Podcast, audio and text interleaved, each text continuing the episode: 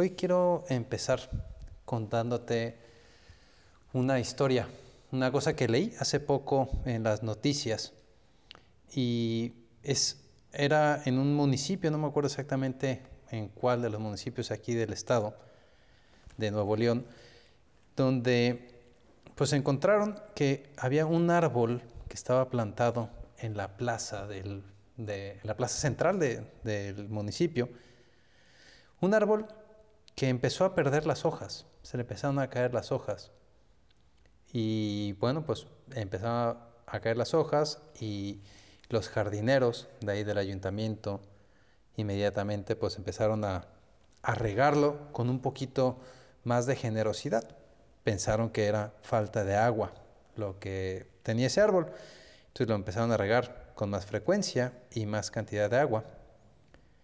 Pasaron los días, pasaron las semanas y el árbol seguía perdiendo las hojas, se le seguían cayendo y cada vez con más intensidad, o sea, se quedan más, se estaba quedando ya pelón el árbol. Entonces, sorprendidos, que no sabían exactamente qué hacer, si había una plaga o qué es lo que había, pues estos señores, estos jardineros, decidieron tomar una muestra de las hojas de ese árbol y la mandaron al laboratorio a un laboratorio para que la analizaran y que les dijeran qué es lo que tenía, por qué se estaban cayendo esas hojas del árbol. Y resulta, cuando en el laboratorio les entregaron los resultados, se dieron cuenta que se le estaban cayendo las hojas a ese árbol por exceso de agua. Fíjate, todo lo contrario a lo que pues, el sentido común parecía indicar. O sea, que le faltaba agua, pues si se le caen las hojas, pues es porque se está secando.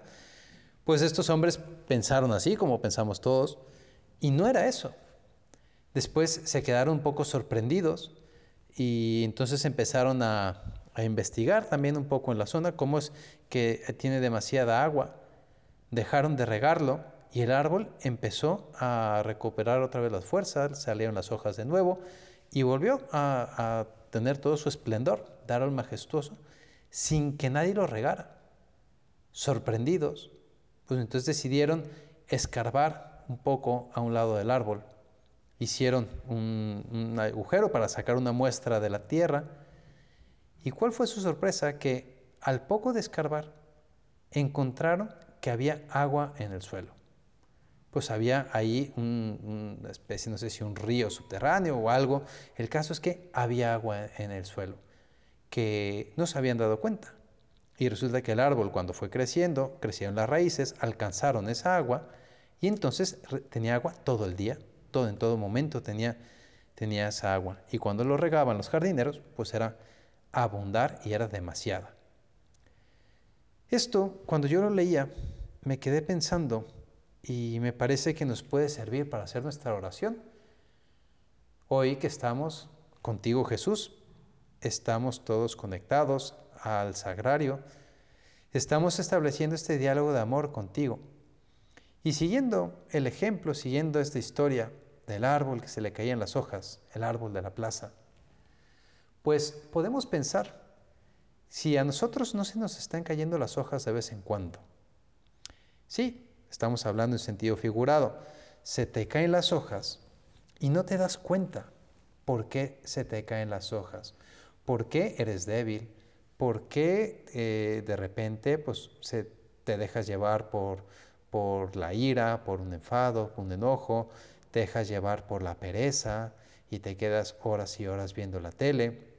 Te dejas llevar un poquito por la vanidad y te quedas horas y horas viéndote delante del espejo nos pueden pasar muchas cosas, que se nos están cayendo las hojas del cuerpo, las hojas del alma. Y a veces queremos ponerles un remedio, porque nos damos cuenta. O sea, tú cuando te quedas horas en la tele, no me digas que no terminas un poco asqueada de, ver la tele. O sea, después de tres horas de ver una temporada completa de una serie, toda seguidita, pues sales hasta con dolor de espalda de ahí.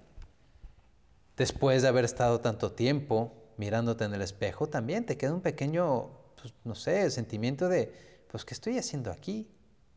Y después de haberte peleado con tu mamá, con tus hermanos, te queda con un sentimiento de, pues algo hice mal. Nos damos cuenta cuando las cosas se nos salen un poquito de control, cuando las cosas no van bien. Sin embargo, no llegamos a dar con el punto que hace detonar esas faltas, esos errores, esas caídas. Nos falta dar con el origen de esos comportamientos. Y hay un elemento en la, vida, en la vida de piedad que es maravilloso, y ya hemos hablado en otras ocasiones, te lo habrán dicho, y es el examen de conciencia.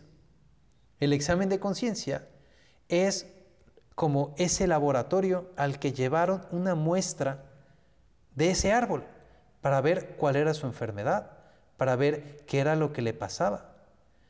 Nosotros cuando nos detenemos un momento en nuestro día, nos detenemos delante de Dios a tomar una muestra de nuestra vida para analizarla en el laboratorio del amor de Dios. Tomamos una muestra de nuestro día y repasamos delante de Jesús, que estamos hablando con Él desde nuestra habitación, ya disponiéndonos para dormir, mirando un crucifijo, mirando una imagen de la Virgen. Puedes hacer pasar tu día por la memoria, tomar una muestra de tus comportamientos, de tus actitudes, para ver cómo ha sido tu día. Seguramente te darás cuenta las cosas buenas. También te darás cuenta de las cosas malas, de esas que hablábamos hace un momento. Es, toma una muestra. Así como esos jardineros tomaron una muestra, tú también. Ese comportamiento que no te dejó un buen sabor de boca, toma una muestra, apúntalo en tu agenda y después llévalo al laboratorio. Llévalo a la oración. Ve a la oración a platicar con Dios sobre eso que no te dejó un buen sabor de boca, para ir al fondo, para escarbar y encontrar el origen, el origen de ese defecto, el origen de esa caída. Y te sorprenderás cómo efectivamente pues hay una causa de todo eso. Y a lo mejor estábamos intentando curarlo estamos intentando dejar de caer en ese defecto, estamos como a ciegas, o sea, queriéndolo curar, pero, pero al revés, echándole lo que no necesita, como les pasaba a estos jardineros. Echaban agua creyendo que se estaba secando el árbol y era lo contrario, abundancia de agua. Nos puede pasar en la vida y por eso es bueno que nosotros tengamos eh, muy en nuestra vida, muy en nuestro plan de vida, pues esa costumbre, ese hábito de hacer un parón en nuestro día para examinarnos cómo ha ido mi día. Hoy, Señor, ¿cómo me he portado? ¿Qué he hecho bien? ¿Qué he hecho mal? ¿Qué puedo hacer mejor? ¿Qué podía haber hecho mejor? Dice San José María, hablando del examen de conciencia, labor diaria, contabilidad que no descuida nunca quien lleva un negocio. ¿Y hay negocio que valga más que el negocio de la vida eterna? Necesitamos examinar nuestra vida, porque ser discípulos de Cristo, seguir al Maestro, que esa es la santidad a donde nosotros aspiramos, pues implica seguirlo fielmente en medio de nuestras ocupaciones. Y tenemos que ver qué es lo que estamos haciendo para mantenernos en ese camino. ¿Qué es lo que estamos haciendo para erradicar de nuestra vida todo aquello que me aparta del camino de Dios. Tenemos que darnos cuenta y buscar, buscar un remedio. Porque si tú y yo nos sordeamos de, de nuestros defectos, lo único que pasa es que nos perdemos totalmente. Dice San José María, hay un enemigo de la vida interior, pequeño, tonto, pero muy eficaz, por desgracia, el poco empeño en el examen de conciencia. El no examinarte en la conciencia es un enemigo de la vida interior, un enemigo que te aleja de Dios. El no examinarte. Si no nos detenemos a fijarnos qué es lo que nos mantiene cerca de Dios o qué es lo que nos acerca de Dios, si nos sordeamos, pues entonces en nuestra vida no estamos cortando de raíz los defectos, y esos defectos empiezan a crecer y crecer y crecer, como sucede con un lote baldío, un terreno baldío abandonado. Cuando dejan de atenderlo, dejan de cuidarlo, pues aquello se convierte en una jungla, crece y crece la hierba, las plantas, los matorrales, y aquello se, se pone bastante feo. Pues nuestra alma, nuestra vida puede pasar lo mismo si no lo atendemos, si no dedicamos un tiempo a examinar y a arrancar de raíz esos, esos problemas que nos desvían del camino. Cuando hacemos ese examen de conciencia, cuando nos detenemos y vemos qué es lo que hemos hecho bien, qué hemos hecho mal, qué podemos hacer mejor, pues en ese momento, cuando nos demos cuenta que nos hemos salido del camino, que hemos cedido, hemos cometido algún pecado, a lo mejor no tan grave, o a lo mejor sí, no, lo sabemos, pero, pero cualquier cosa que te aparte de Dios, al momento de hacer el examen de conciencia, te permite en ese momento pedirle perdón a Dios. Pedirle perdón por aquello que te sacó de su camino, por aquello que te alejó de Él. Pídele perdón y recomenzar de nuevo. Empezar una vez más, Señor, aquí estoy. Fíjate cómo hoy me dejé llevar por la pereza y estuve todo el día en pijama. No me cambié. Estuve todo el día en pijama. Por floja, por flojo. Perdón, Señor, porque cedí a mi flojera y me quedé pensando en mí y no pensé en los demás. Perdóname, Señor, y mañana vuelvo a empezar. Dame fuerza para mañana pues eh, tener un poquito de decencia y, pues arreglarme pronto y para no andar en pijama dando vueltas por la casa todo el día. El examen es de conciencia, es el paso previo y el punto de partida cotidiano para encendernos más en el amor a Dios con realidades, con obras de entrega. Hace falta hacerlo con profundidad. Tenemos que tener el valor, porque a nadie le gusta ver sus defectos. A nadie nos gusta. Aunque nos damos cuenta, tendemos a ocultarlos. Tendemos a no meternos, a, no escarbar, porque duele escarbar en nuestra alma, y más cuando es un defecto.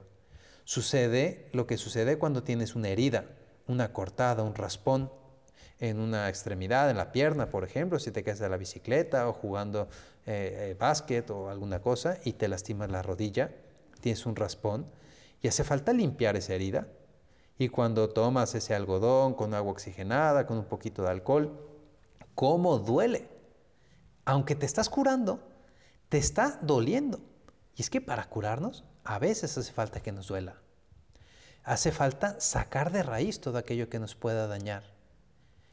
Pídele al Señor en este rato de oración que tú puedas darte cuenta de la importancia que tiene el examen de conciencia para la vida interior. Si tú estás aquí haciendo este rato de oración, es porque tienes el deseo de estar con Cristo. Pídele que te dé la gracia, la luz, para saber examinarte, para darte cuenta de todo lo que te acerca o te aleja de Dios. Lo que te acerca para procurarlo y repetirlo muchas veces todo lo que te aleja para dejar de hacerlo, para empezar a evitarlo. El examen no es un mero ejercicio psicológico de sentarnos y conectar con nuestro yo interior, sino es un diálogo, un diálogo de amor con Dios. O sea, es llegar ahí y así como estamos ahorita hablando contigo Jesús, en la noche cuando nos sentemos unos minutos, bastan pocos minutos, dos, tres minutos, sentados a un lado de nuestra cama, viendo esa imagen de la Virgen, el crucifijo que tenemos ahí cerca.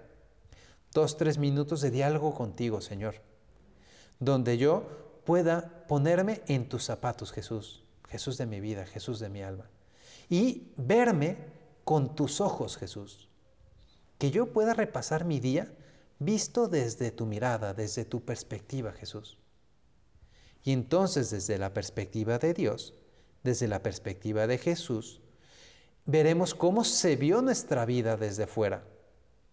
Y nos daremos cuenta si Jesús está contento con nuestro día o si Jesús está un poquito sentido con nosotros porque no lo pelamos, porque nos quedamos pensando en nosotros y no nos dimos cuenta de Dios ni de los demás que están a nuestro alrededor. El examen de conciencia, te repito, no es un mero ejercicio psicológico, sino es un diálogo de amor, un momento de intimidad con Dios, donde le abrimos el corazón, donde le preguntamos, ¿hoy tú estás contento con mi vida, Jesús? Y el Señor te responde. El Señor te dice, sí, estoy contento. O el Señor te puede decir que no. Ese diálogo sirve prepararlo. A veces bastará llevar, llegar así, de un modo espontáneo, a platicar con Jesús, pero cuando vayamos es necesario que vayamos dispuestos a preguntarnos sinceramente, a no tener miedo a meter el dedo en la herida, en la llaga, para encontrar aquello, aquello que nos puede estar separando del Señor. Pregúntate cuando hago este examen de conciencia, ¿dónde tengo puesto de modo más o menos habitual el corazón? ¿En mí mismo, en mis dolencias, en el éxito, en el posible fracaso, en el trabajo en sí, sin convertirlo en una ofrenda a Dios? ¿Con qué frecuencia acudo a Dios a lo largo del día para pedirle perdón, para darle gracias, para requerir su ayuda? ¿Qué intenciones me mueven a actuar? ¿En qué está ocupada habitualmente mi mente? ¿Ha sido mío o ha sido de Dios este día? ¿Lo he buscado a Él o me he buscado a mí mismo? Son preguntas que son una guía, no tienen que ser estas exactamente cada quien tiene que encontrar el modo de examinarse y para eso sirve la dirección espiritual. Acude a la dirección espiritual, ve y habla con esa amiga tuya numeraria para que te dé algún tip de cómo hacer tu examen de conciencia. Ve y busca al sacerdote y en la dirección espiritual pregúntale, pídele consejos y él y ella que te conocen te darán esas, esa línea por donde conviene que te preguntes. Hay gente que le viene bien un tipo de examen. Hay gente que le viene bien otro tipo de examen. Cada quien tiene que encontrar cómo es, cómo funciona, cómo actúa habitualmente. Incluso a la misma persona, en diferentes momentos de la vida, pues les puede venir bien un examen distinto. Lo importante es buscar tener ese espíritu de examen, ese deseo de encontrar nuestros errores y la raíz de nuestros errores como lo tuvieron esos jardineros de los que hablábamos al principio de esta meditación. Querían encontrar la causa de que ese árbol estuviera perdiendo las hojas. Y la encontraron y pusieron remedio. Dejaron de regarlo y entonces el árbol empezó a recobrar la fuerza. Fíjate cómo el remedio a veces nos puede doler. O sea, tú lo lógico es que pienses, si no riego un árbol, pues se va a secar.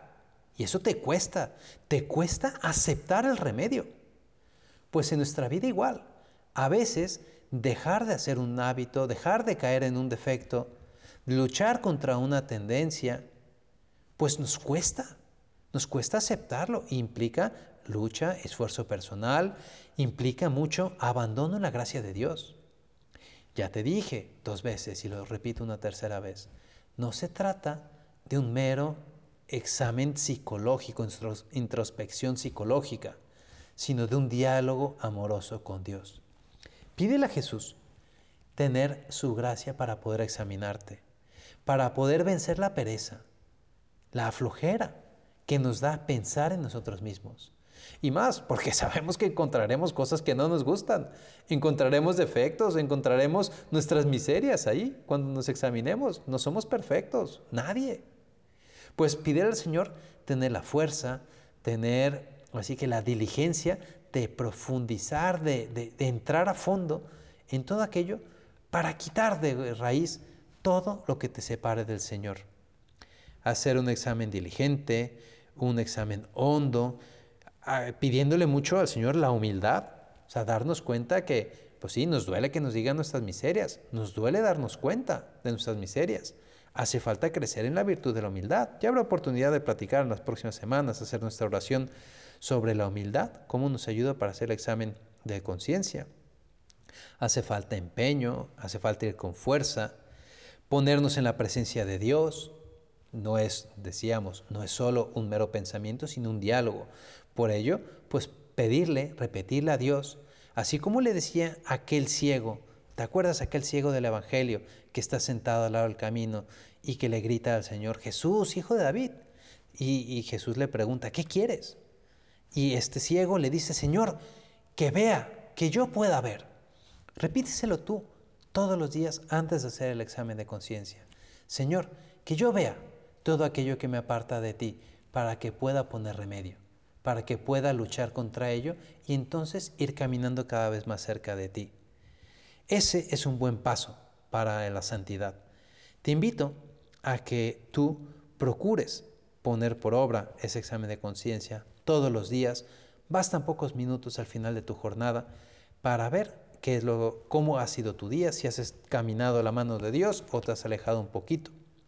Lo importante no es tanto ver el problema, sino pedirle perdón.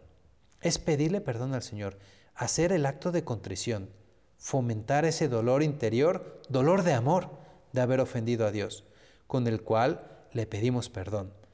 Y cuando termines ese acto, ese examen de conciencia, pídele perdón.